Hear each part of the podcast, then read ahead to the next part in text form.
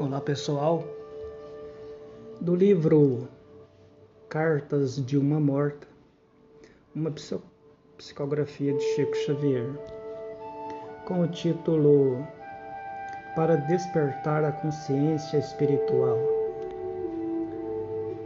Diz: organizavam-se então reuniões no ambiente em que me encontrava, onde vários mentores espirituais operavam, como se fossem émulos de Mesmer, em experiências magnéticas.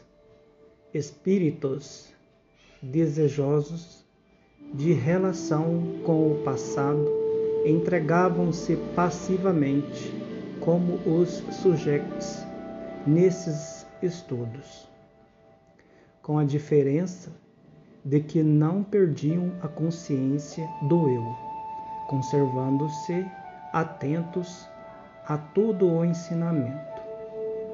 Esses estudos não eram, pois, completamente análogos aos vossos.